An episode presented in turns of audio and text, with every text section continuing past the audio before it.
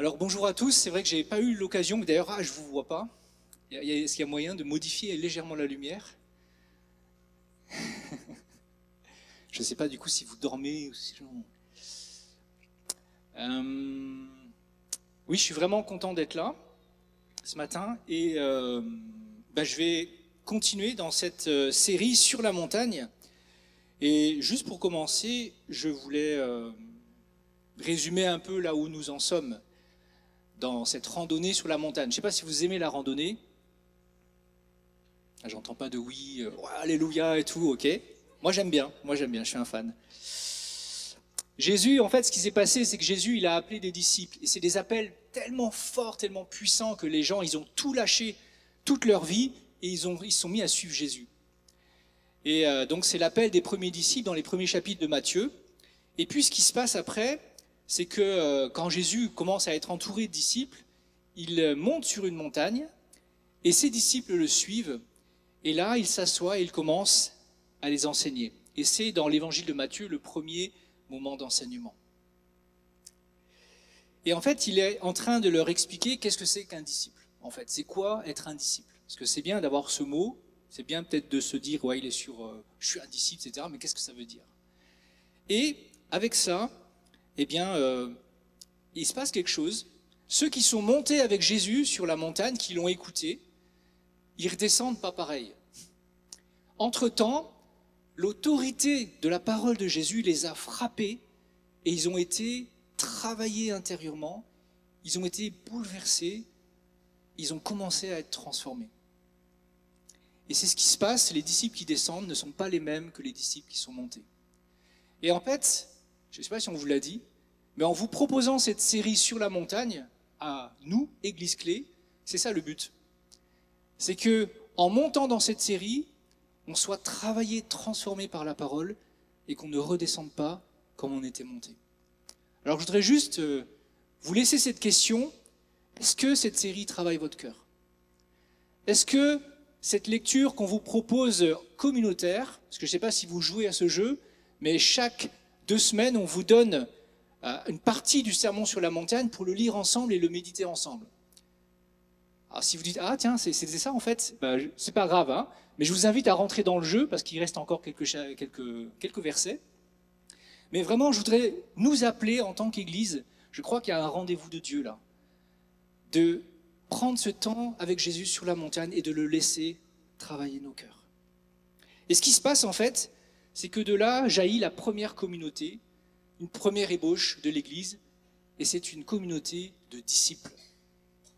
Ce n'est pas une communauté de chrétiens, c'est une communauté de disciples.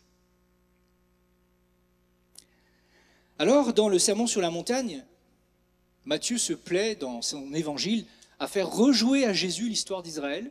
Et là, Jésus rejoue Moïse. Je ne sais pas si vous aviez capté cela. Il monte sur la montagne et puis là, dans ce chapitre 5 sur lequel nous sommes depuis deux semaines, Jésus parle de la loi, un peu comme Moïse qui parle des dix commandements. Et il commence à dire, la loi, je l'ai accomplie. Je l'ai accomplie parfaitement. Et ensuite, il enchaîne et il dit, mais je ne l'abolis pas. Je ne l'abolis pas pour autant. Je ne l'enlève pas, cette loi. Et ensuite, il continue et il explique la loi à travers six exemples. Et Anne a traité euh, dimanche dernier l'exemple de la colère. Et j'ai eu des bons échos. Et donc ça me réjouit parce que ça veut dire que Dieu travaille nos cœurs. Alors ce matin, je voulais prendre la fin de ce passage sur la loi, et c'est Jésus qui euh, va nous dire, et je vais le lire, ces quelques versets, je crois qu'on a une slide, si elle peut être projetée, à partir du verset 43.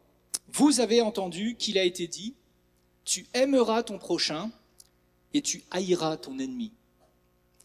Mais moi, je vous dis, aimez vos ennemis, bénissez ceux qui vous maudissent, faites du bien à ceux qui vous haïssent, et priez pour ceux qui vous maltraitent et qui vous persécutent. Alors, vous serez fils de votre Père qui est dans les cieux, car il fait lever son soleil sur les méchants et sur les bons. Il fait pleuvoir sur les justes et sur les injustes.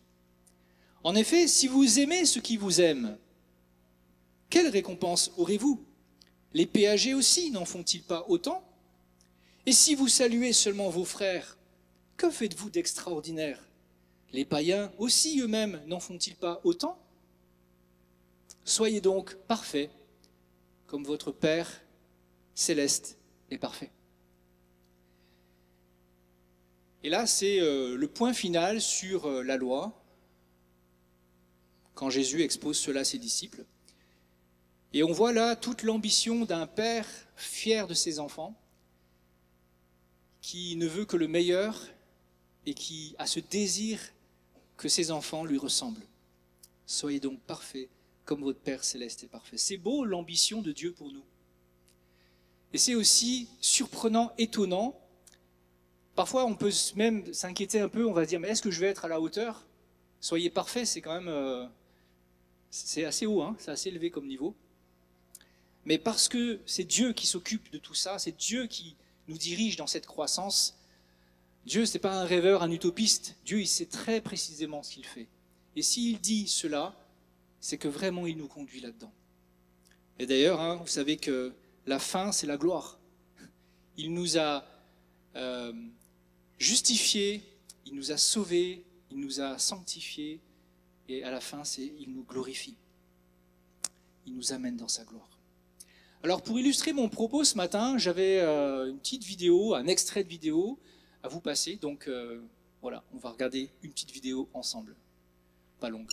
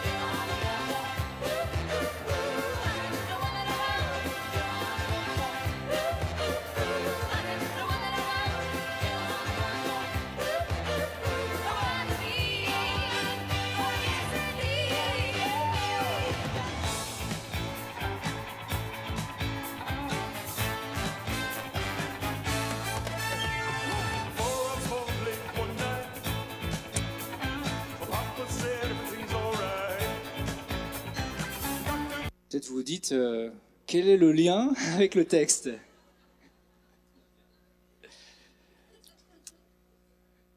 Le message que je voudrais nous laisser et nous donner ce matin, c'est cette phrase qui perce de Jésus-Christ à la fin quand il dit ⁇ Que faites-vous d'extraordinaire ?⁇ Que fais-tu, enfant de Dieu, d'extraordinaire? J'ai trouvé dans cette vidéo amusant ce passage de l'ordinaire à un moment extraordinaire. Les gens vaquent à leurs occupations, ils sont à la gare, ils courent pour prendre leur train, etc. Puis d'un coup, il y a quelqu'un qui commence à faire un truc qui sort de l'ordinaire. Un truc qui est décalé. Et forcément, les gens s'arrêtent, ils regardent, ils sont interpellés. Puis il y en a même qui commencent à, à sourire parce que ça dégage une joie. Et là, c'est une flash mob euh, joyeuse. Hein. et puis, il y en a d'autres qui le rejoignent. Et d'un coup, il y a un moment extraordinaire en pleine gare. il y a un beau moment et les gens applaudissent et puis on voit la joie, un moment de joie, une perle de joie dans une journée. Que faites-vous d'extraordinaire? Et Jésus nous dit dans le texte que j'ai lu, mais si vous faites comme les autres, en quoi on va voir que vous êtes mes disciples? Si vous faites euh, comme les gens ordinaires, eh bien, en quoi on va voir une différence? Ne vous contentez pas d'être juste une bonne personne, avec des valeurs, certes, chrétiennes. Cherchez plus, parce que je veux donner plus. Vouloir faire une différence, ce n'est pas une prétention de notre part. C'est un appel de Jésus-Christ à son Église. C'est un commandement. C'est pas qu'on se pense meilleur que les autres. Au contraire, Dieu se plaît à prendre des gens très très ordinaires, voire même un peu en dessous de l'ordinaire, pour faire quelque chose d'étonnant, pour parler au monde. Et vous avez bien remarqué hein, dans le sermon sur la montagne qu'il y a des moments très très très hauts, on se sent loin. Celle de la terre, rien que ça. Et là, il parle de nous, de vous, de moi. Je t'appelle à être celle de la terre. Je t'appelle à être celle à Montpellier. Je t'appelle à être lumière du monde. C'est tellement haut ça. Et on peut se dire, ouais, Jésus rêve là, c'est bon. C'est son quart d'heure euh, exalté. Jésus rêve pour nous, mais quand Dieu rêve, il sait ce qu'il fait, parce qu'il accomplit ses rêves. Dieu est celui qui accomplit tous ses rêves. Et là, il nous partage un rêve. Il y a ici beaucoup de sel et de lumière. Que fais-tu d'extraordinaire? Alors quoi de plus extraordinaire que d'aimer son ennemi? Quoi de plus extraordinaire que d'aimer celui que personne n'aime? Vous avez entendu qu'il a été dit, tu aimeras ton prochain et tu haïras ton ennemi. Mais moi je vous dis, aimez vos ennemis. Et Dieu est drôle, je trouve. C'est la première mention de l'amour dans l'évangile de Matthieu. Et juste Dieu choisit, à travers Matthieu, de prendre ce mot et de le mettre associé au mot le plus incompatible qui soit avec l'amour. Aime ton ennemi. Aime celui qu'en fait, c'est celui que tu t'autorises à pas aimer. Dans les six exemples de Matthieu 5 que Jésus décrit, Anne a fait le premier, la colère, je fais le dernier. Le point commun, c'est l'amour. C'est là vers quoi tout tend. Et d'ailleurs, Jésus résumera plus tard toute la loi à un verbe, c'est aimer. Obéir, il nous révèle qu'en fait, ça veut dire aimer.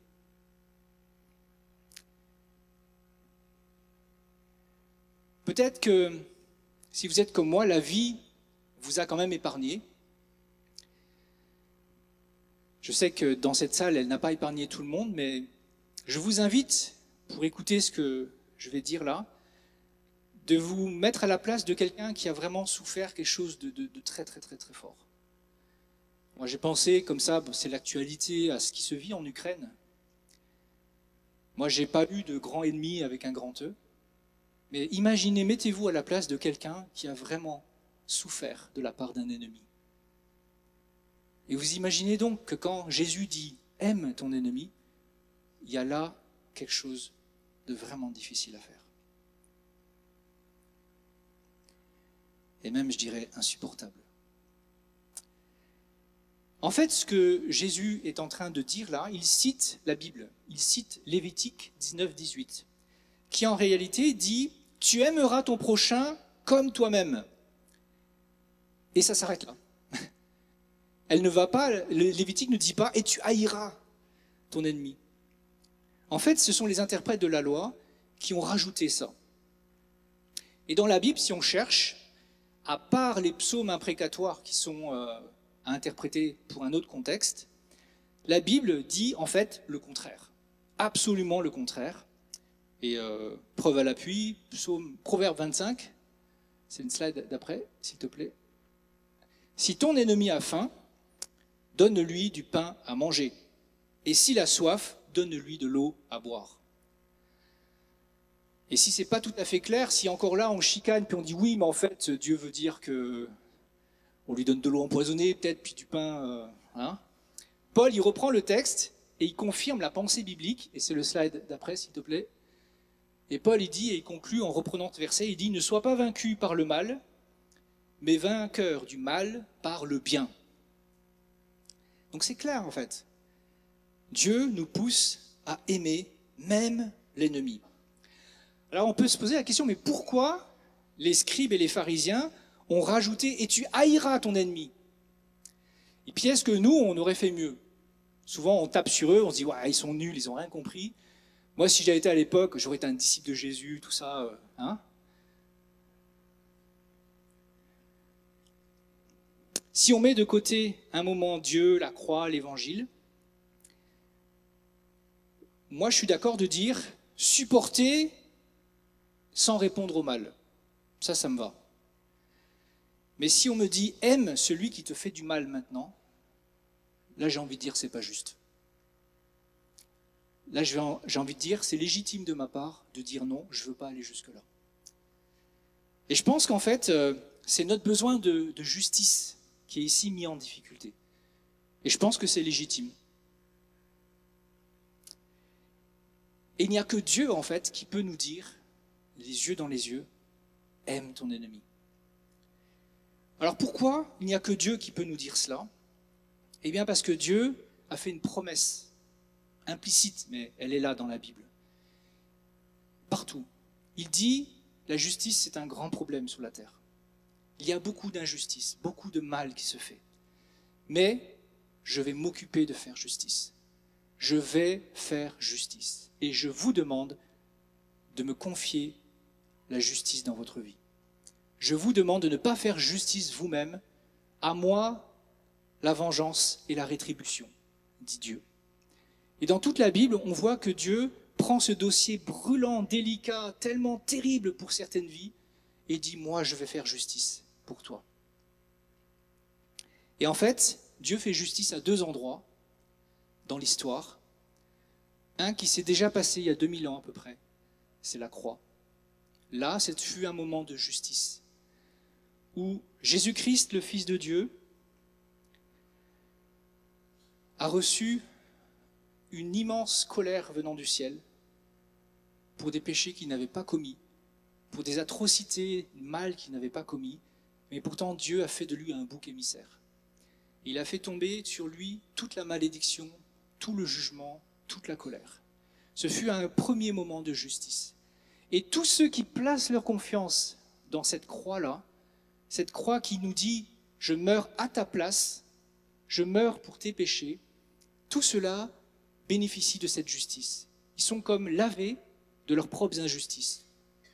Et puis il y a un deuxième moment de justice, c'est ce que la Bible appelle le jugement dernier. Alors ça fait un peu titre de film Hollywood, hein, mais en fait c'est un vrai truc ça.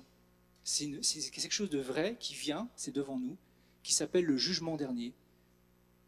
Et là aussi, ça va être un moment de justice. Et tous ceux qui n'auront pas été sous cette protection de la croix, ben pour eux, il ne restera que ça. Une justice tombera sur eux.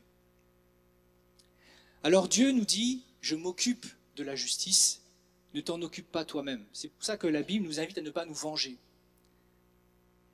Dieu a un plan de justice et ce plan passe par l'amour ce plan passe par l'amour. On pense souvent que aimer, c'est être faible. Mais en fait, c'est tout l'inverse. Pour aimer, il faut être fort. Pour pardonner quelqu'un qui nous fait du mal, il faut être fort. Et pour pardonner et aimer son ennemi, il faut être encore plus fort.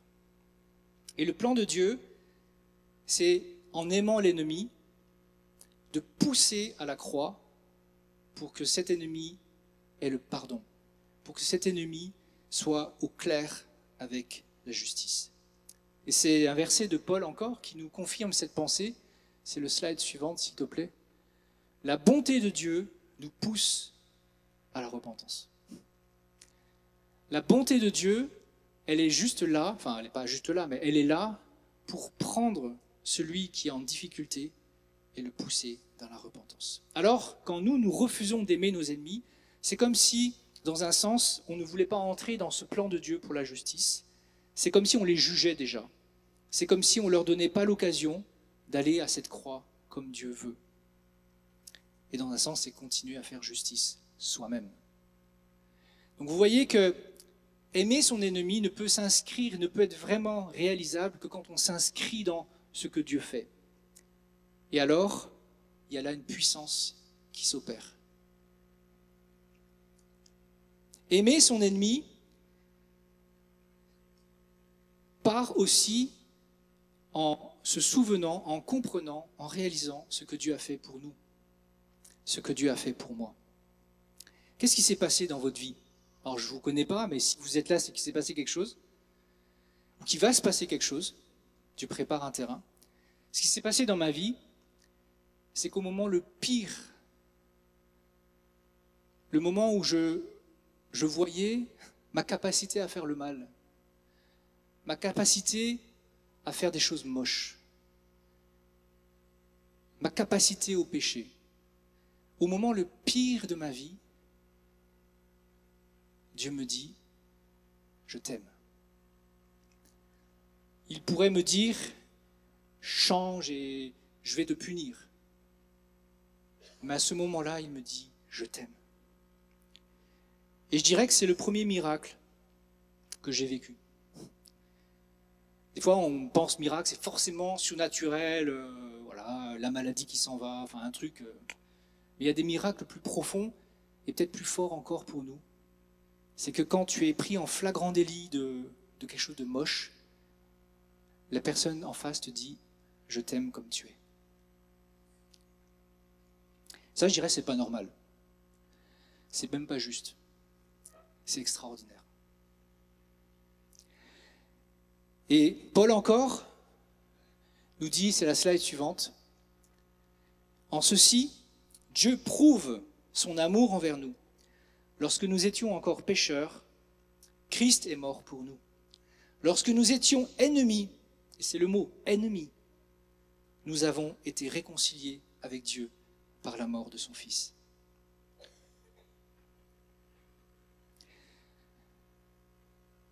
J'ai une histoire euh, familiale qui m'a toujours euh, beaucoup touché par rapport à ce point-là. C'est ma petite sœur. Euh, alors on a 12 ans d'écart, donc c'est voilà. J'étais déjà un peu grand quand quand elle était ado et dans notre famille, on a tous un peu déraillé avec, euh, avec les drogues, l'alcool, tout ça. Que nos parents avaient un peu de, sueur là pour euh, notre adolescence, nous trois. J'ai un frère aussi. Mais un jour, euh, alors ma sœur, c'est la seule qui a grandi dans une famille chrétienne. Mes parents, ils étaient devenus chrétiens, etc. Et puis, ma petite sœur, un jour, elle, elle est rentrée, elle était complètement les yeux comme ça. Elle fumé des joints. Et en fait, mes parents, ils l'ont vu, ça. Et vous imaginez, pour euh, une petite fille dans une famille chrétienne, hein, qui, normalement faisait tout assez bien comme il faut, c'est un choc pour les parents de voir qu'en fait, maintenant, il y a ça qui se passe. C'était caché, mais il y a ça qui se passe. Et donc, ma sœur, elle était en, larmes, elle, était, elle avait honte vis-à-vis de mes parents. Et donc, elle était dans sa chambre, sous la couette. Euh, voilà. Et puis, euh, mon père ou ma mère, je ne me rappelle plus, euh, m'a dit, mais écoute, euh, va la voir. Je suis allé la voir et je ne savais pas quoi lui dire. Il n'y a qu'une seule chose qui m'est venue à ce moment-là. Je lui ai dit, Dieu t'aime. Quelques mois ou années après, elle se fait baptiser. Et donc voilà, je, je suis là au baptême et j'écoute son témoignage. Et là, elle raconte, elle revient sur cet épisode. Et là, je comprends que quand Dieu à travers ma bouche, lui a dit Je t'aime au pire moment, ça a été une clé pour ouvrir son cœur. Et je voudrais vraiment vous dire, c'est exactement cela le premier miracle, l'extraordinaire de Dieu. C'est qu'au pire moment, peut-être on n'a pas conscience encore d'être ennemi de Dieu, mais nous sommes tellement acteurs du mal. On subit le mal, on souffre, mais on est aussi acteurs de cela. Et quand on a cette révélation du, du poids, de la mocheté de nos cœurs, et qu'on entend Dieu nous dire, non pas je vais te corriger ou va faire euh, ceci et cela pour te racheter, non, il nous dit juste je t'aime, je t'aime, je t'aime, là je t'aime. Et ça, c'est le plus grand miracle. Et je dirais que quand Jésus demande à ses disciples, que faites-vous d'extraordinaire? L'extraordinaire dans nos vies en tant que disciples, il commence là. Il, il est une réponse à cet acte extraordinaire que Dieu a fait. L'extraordinaire de notre vie, il commence là.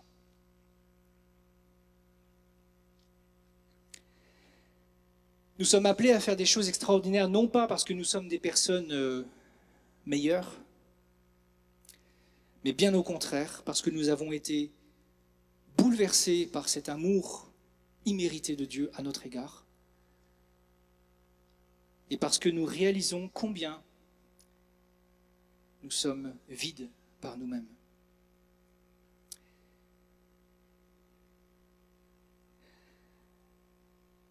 Comment faire l'extraordinaire? Alors ça fait peur hein, ce mot. Hein. Moi quand je le lis, oh là là, je me dis mais méditer le, le sermon sur la montagne, c'est un défi parfois. Alors je dirais que notre défi, c'est de faire de l'extraordinaire dans notre ordinaire, dans notre quotidien. Je ne crois pas que Jésus nous appelle à faire tous les jours des choses extravagantes. L'extraordinaire, euh, extraordinaire, quoi. Mais d'amener une différence dans la banalité, la normalité de notre quotidien. En fait, ce qui est intéressant, et dans la flash mob, c'est ça qui se passe, c'est qu'à un moment, il y a quelqu'un qui fait un truc, et les gens s'arrêtent, et ils sont interpellés, puis ils commencent à, regarder, et puis à réfléchir. Et je pense que c'est exactement ça, l'appel de Jésus. C'est dans notre quotidien, on peut faire des choses différentes, qui fait que ça interpelle les gens, et que ça commence à les travailler. Aimer le collègue que personne n'aime,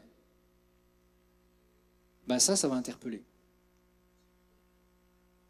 Aimer ses voisins, et même l'insupportable là qui habite au-dessus de chez moi et qui fait des trucs euh, jusqu'à point d'heure.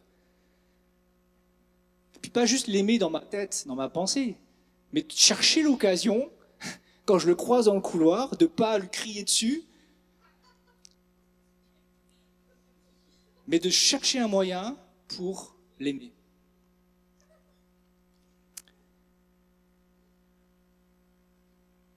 En fait, il y a beaucoup d'occasions, si on s'arrête et on réfléchit à cette question, pour faire des choses. Alors je me suis penché sur ce mot qui est gênant dans la Bible. Des fois, il y a des mots gênants, on a envie de les changer. Hein. Extraordinaire. Moi, ça met la barre très haut, je trouve. Et en fait, c'est le mot grec périsson. Et périsson, en fait, littéralement, ça veut dire en plus. Que faites-vous en plus des gens ordinaires?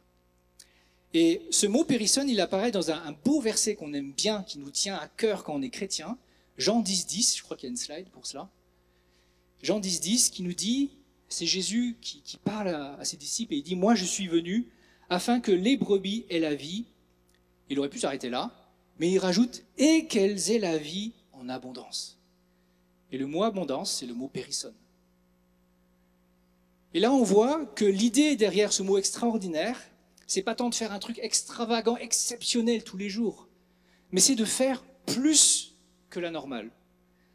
C'est de ne pas s'arrêter juste au bord, mais d'aller au-delà, de le dépasser. C'est d'aller au-delà du seuil de la normalité pour que ça déborde. Et cela, on peut le faire avec des mots, par exemple ma femme dans son travail ne se prive pas avec ces mots, sans, sans alléluia, sans hein, les trucs un peu chrétiens bizarres. Les gens ils disent, mais c'est quoi euh, C'est allumé là? On est des gens normaux, n'est-ce pas? On est des citoyens de la France. Et il faut qu'on traduise. Et elle, elle y arrive bien, je trouve. Elle, elle amène sa foi avec des mots qui passent, qui sont compréhensibles, et ça fait un bien tellement fort à ses collègues. Et c'est extraordinaire ce qu'elle raconte, mais je ne vais pas le dire en là parce que c'est son travail. Allez la voir, voilà, elle vous dira.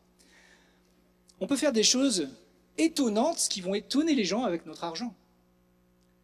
Si tu donnes juste ce qu'il faut là, ou alors est-ce que tu peux donner un peu plus? On peut bénir, on peut surprendre, on peut faire pleurer des gens de, émus de voir Ah, mais tu me donnes ça. On peut aller en faire ce pas de plus avec du temps qu'on donne, avec des capacités qu'on met au service des gens. Aujourd'hui, il y a des choses toutes simples qui, euh, alors ça c'est l'observation de mon épouse, qui, qui, qui, qui s'amenuisent dans la société, qui, ont tendance à disparaître, c'est la générosité et la reconnaissance. Et ben là, voilà, on a un champ tout ouvert pour y aller et amener un plus. Il y a une histoire, euh, j'avais lu sur les, petits calendriers portes ouvertes, vous savez, euh, l'église persécutée, qui me reste depuis, ça fait des années que je la connais, peut-être d'ailleurs j'ai déjà raconté ici, c'est euh, un, occidental qui amène des Bibles en cachette en, Chine. Et donc il a un contact d'un Chinois chrétien, et, mais il faut que ce soit, c'est secret, parce qu'il y a la police qui veille et ils interdisent ça. Et donc le Chinois, il donne un, signe de reconnaissance et il dit, eh ben, quand tu débarqueras sur le quai de la gare, je sourirai. Et ça m'a frappé cet exemple. Alors c'est vrai que les Asiatiques, bon voilà, moi je sais, hein, euh, on n'est pas trop expressif, vous voyez, on n'est pas trop genre marseillais. Euh, mais là, en fait, il est dans un contexte tellement morose où les gens étaient, étaient voilà, il y a une tristesse ambiante sur cette partie de la région où il était. Je sourirais. Ah, J'ai trouvé ça magnifique comme témoignage.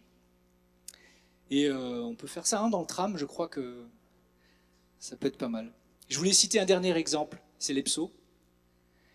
L'EPSO, je pense, euh, fait son cahier des charges, sa mission sociale, mais je sais que l'EPSO fait plus que cela, et que toutes les personnes impliquées dans l'EPSO ont à cœur de faire plus que juste leur cahier des charges. Et c'est ce plus qui touche les gens. C'est ce plus qui fait que l'EPSO a tant de succès et que les gens font la queue pour venir à l'EPSO. Que les assistants sociales doivent refuser parce qu'il y a un plus qui est là cette abondance du cœur de Jésus-Christ, ce périssonne, c'est extraordinaire.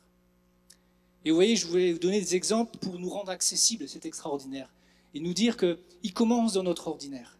C'est pas besoin de faire un truc de Superman d'entrée. Il y a des choses simples que nous pouvons faire. Si vous aimez ceux qui vous aiment, quelle récompense aurez-vous? Les péagers aussi, n'en font-ils pas autant? Et si vous saluez seulement vos frères, que faites-vous d'extraordinaire? Les païens aussi, eux-mêmes, n'en font-ils pas autant? Ce qui est vraiment chrétien, en fait, dépasse l'ordinaire. Sinon, on est comme les autres. Et d'ailleurs, euh, je tiens même à dire que parfois les autres, ils font mieux que nous. Hein. Il y a des beaux cœurs hors de l'Église. Il y a des belles personnes. Mais ce qui me rassure, c'est ce verset qui dit que Dieu ne prend pas les meilleurs. Mais il y a vraiment des belles personnes. Ce qui est vraiment chrétien, en fait, ce qui est chrétien commence à l'extraordinaire. Et c'est à ce moment-là qu'il y a quelque chose en nous de différent qui se met à briller et qu'il y a un parfum qui se dégage. Alors je voulais vous parler d'un homme qui euh, m'accompagne dans cette méditation du sermon sur la montagne. Et si ça vous tente, bah, je vous inviterai à aller voir euh, ce qu'a écrit cet homme, mais je voudrais vous en parler un petit peu. C'est Dietrich Bonhoeffer, un pasteur luthérien pendant l'Allemagne nazie, un théologien euh, remarquable. Il a peu écrit, mais le peu qu'il a écrit a eu beaucoup d'impact. Et la particularité de cet homme, c'est qu'il a vécu la persécution nazie. Les nazis voulaient récupérer l'Église. Alors là-bas, l'Église catholique chez nous, c'est l'Église protestante chez, eux, donc c'est partout. Et l'Allemagne nazie a voulu euh, récupérer le contrôle sur l'Église et euh, ben, faire que l'Église aussi entre euh, dans des vues antisémites contre les Juifs. Et en fait, lui, il s'est levé et il a dit non, moi je ne vais pas trahir ma foi pour cela. Et donc il a été arrêté par la Gestapo en 1943, il a été prisonnier en camp de concentration, et puis il a été exécuté en 1945. Il avait 39 ans.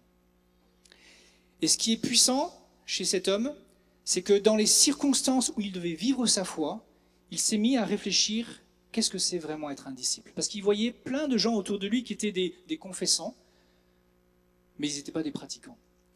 Ils étaient des confessants, mais pleins de compromis, parce qu'ils avaient peur, et on peut le comprendre, du régime autoritaire qui était là. Et donc il s'est mis à réfléchir, mais c'est quoi être un disciple? Et puis de là, il, est arrivé aussi à dire, mais c'est quoi, c'est quoi l'Église en fait? C'est quoi l'Église? Et je voulais juste vous citer euh, deux, deux, deux, extraits de, de ce livre que j'ai lu. Voilà, Bonhoeffer, pasteur, résistant nazi et martyr. Euh, si tu peux mettre la slide suivante, s'il te plaît. Voilà, donc c'est ce livre, Vivre en disciple, le prix de la grâce, que Labor et Fides. Alors, comme vous allez voir dans la citation que je vais faire, c'est un petit peu euh, cérébral, mais c'est tellement, c'est ultra puissant pour la foi. Moi, je suis renouvelé dans ma foi de lire ce livre. Et donc, je vais juste citer Bonhoeffer. En fait, sa particularité, je suis un fan, hein, c'est qu'il a des phrases saisissantes. Il y a une phrase, paf, ça te, et ça te travaille, ça travaille, c'est des phrases qui restent et qui travaillent.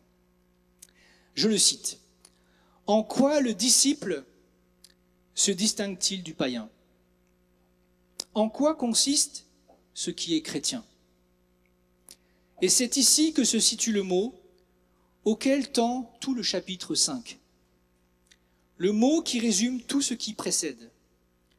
Ce qui est chrétien, c'est le périssone, l'extraordinaire. Ce qui n'est pas régulier, ce qui ne va pas de soi. C'est ce qui, sur le plan de la justice meilleure, surpasse les pharisiens, les dépasse.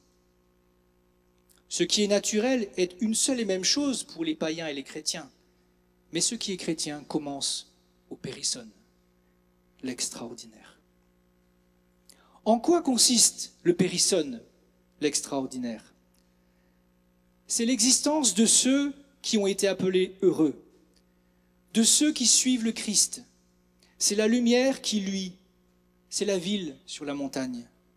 C'est le chemin du reniement de soi-même, de l'amour total, de la pureté totale, de la véracité totale, de la non-violence totale.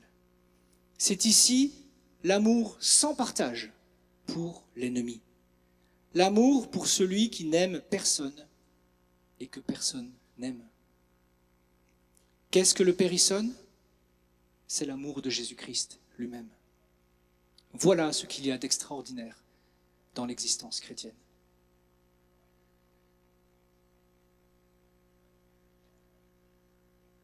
J'ai été vraiment saisi tout au long de ma lecture parce que ça vient interroger ma vie de disciple. Et on a beau être chrétien depuis 20, 30 ans, quand le Saint-Esprit vient et dit, mais au fait, et là, qu'est-ce qui se passe là? Et je pense que c'est ça dont nous avons besoin aujourd'hui, en 2022, en tant que chrétiens. Redécouvrir l'essence de notre foi et redécouvrir l'essence de l'Église.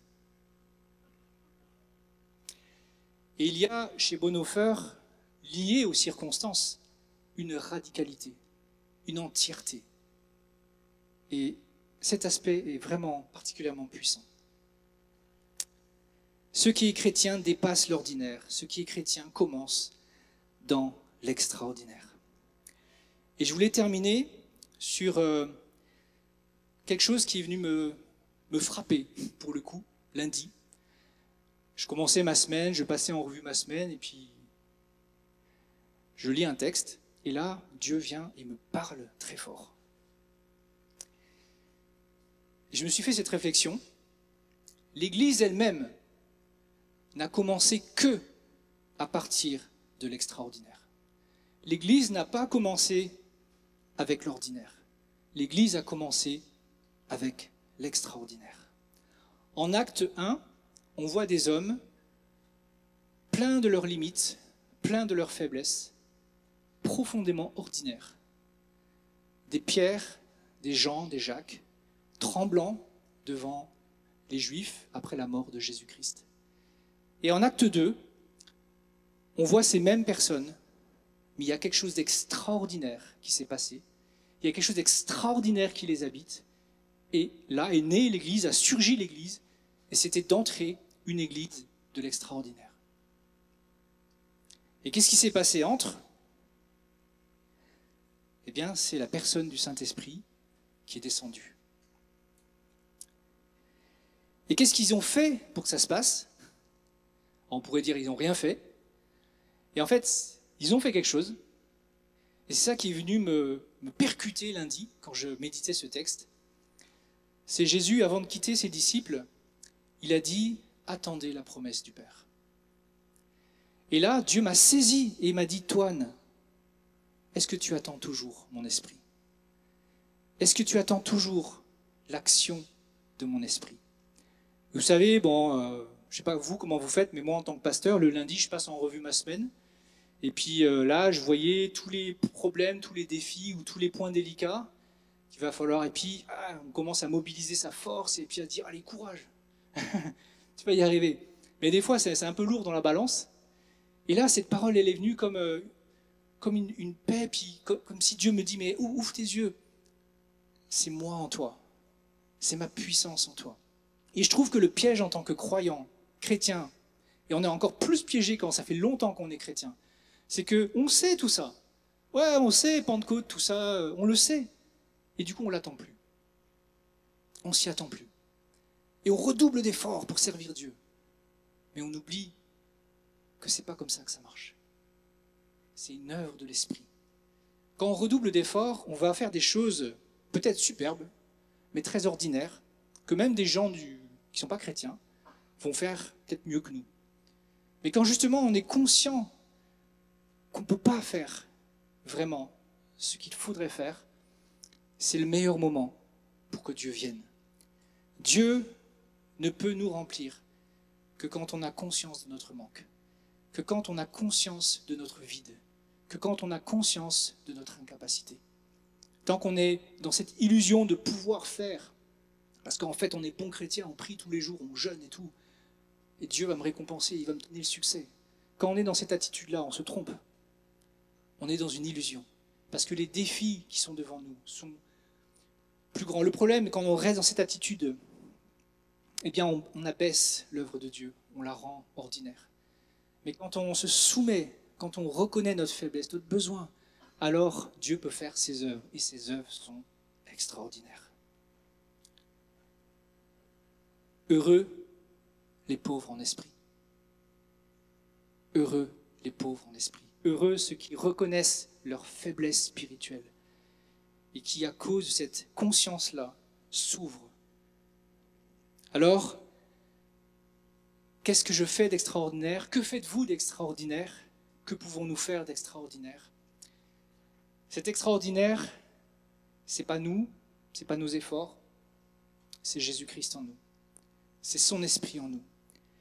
Mais il ne pourra pas le faire tant qu'on n'a pas une vive conscience et même une vive douleur, un cœur brisé, une attente, une attente, une attente que Dieu fasse son œuvre tant que nous ne sommes pas dans cette disposition, tant que nous ne sommes pas comme ces Pierre, Jean-Jacques, ces apôtres qui étaient là dans l'attente de la promesse du Père, les choses vont stagner. Et je crois que là, il y a vraiment un appel pour l'Église aujourd'hui, en 2022.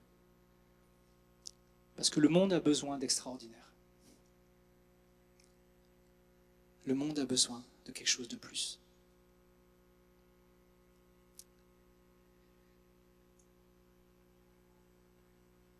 Je voudrais faire deux appels. J'ai parlé d'aimer ses ennemis. Et si quand j'étais sur ce point-là, dans votre cœur, il y a un ennemi ou une personne avec qui, qui vous a fait du mal, et à qui vous, vous avez du mal en fait, votre cœur, vous voyez que c'est tendu, et que vous avez, vous avez besoin que Dieu vous aide. Je voudrais vous appeler simplement de, de venir devant et puis comme un signe devant Dieu, mais aussi qu'on prie pour vous par rapport à cela. Parce qu'il ne faut pas laisser des failles comme ça.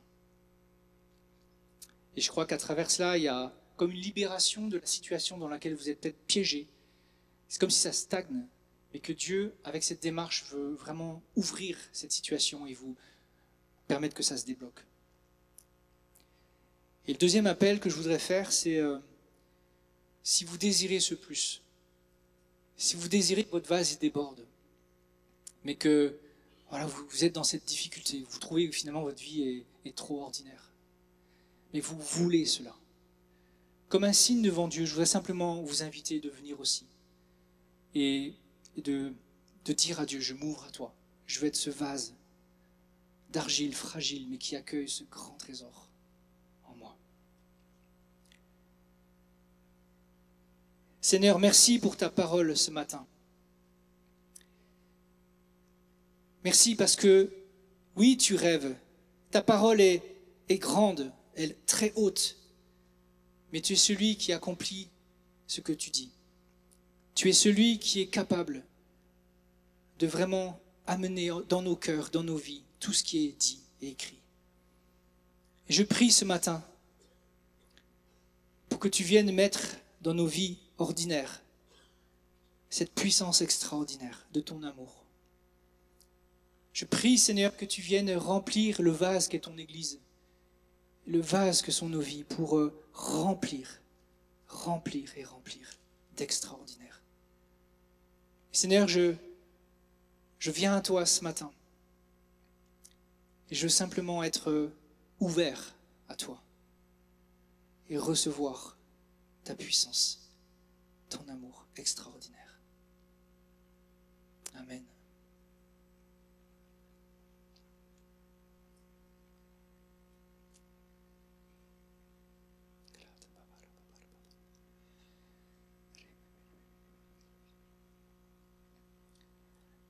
Alors je vous invite, si, vous voulez signifier à Dieu que vous avez entendu ce matin quelque chose pour vous, simplement vous lever, venir devant et puis ouvrir votre cœur.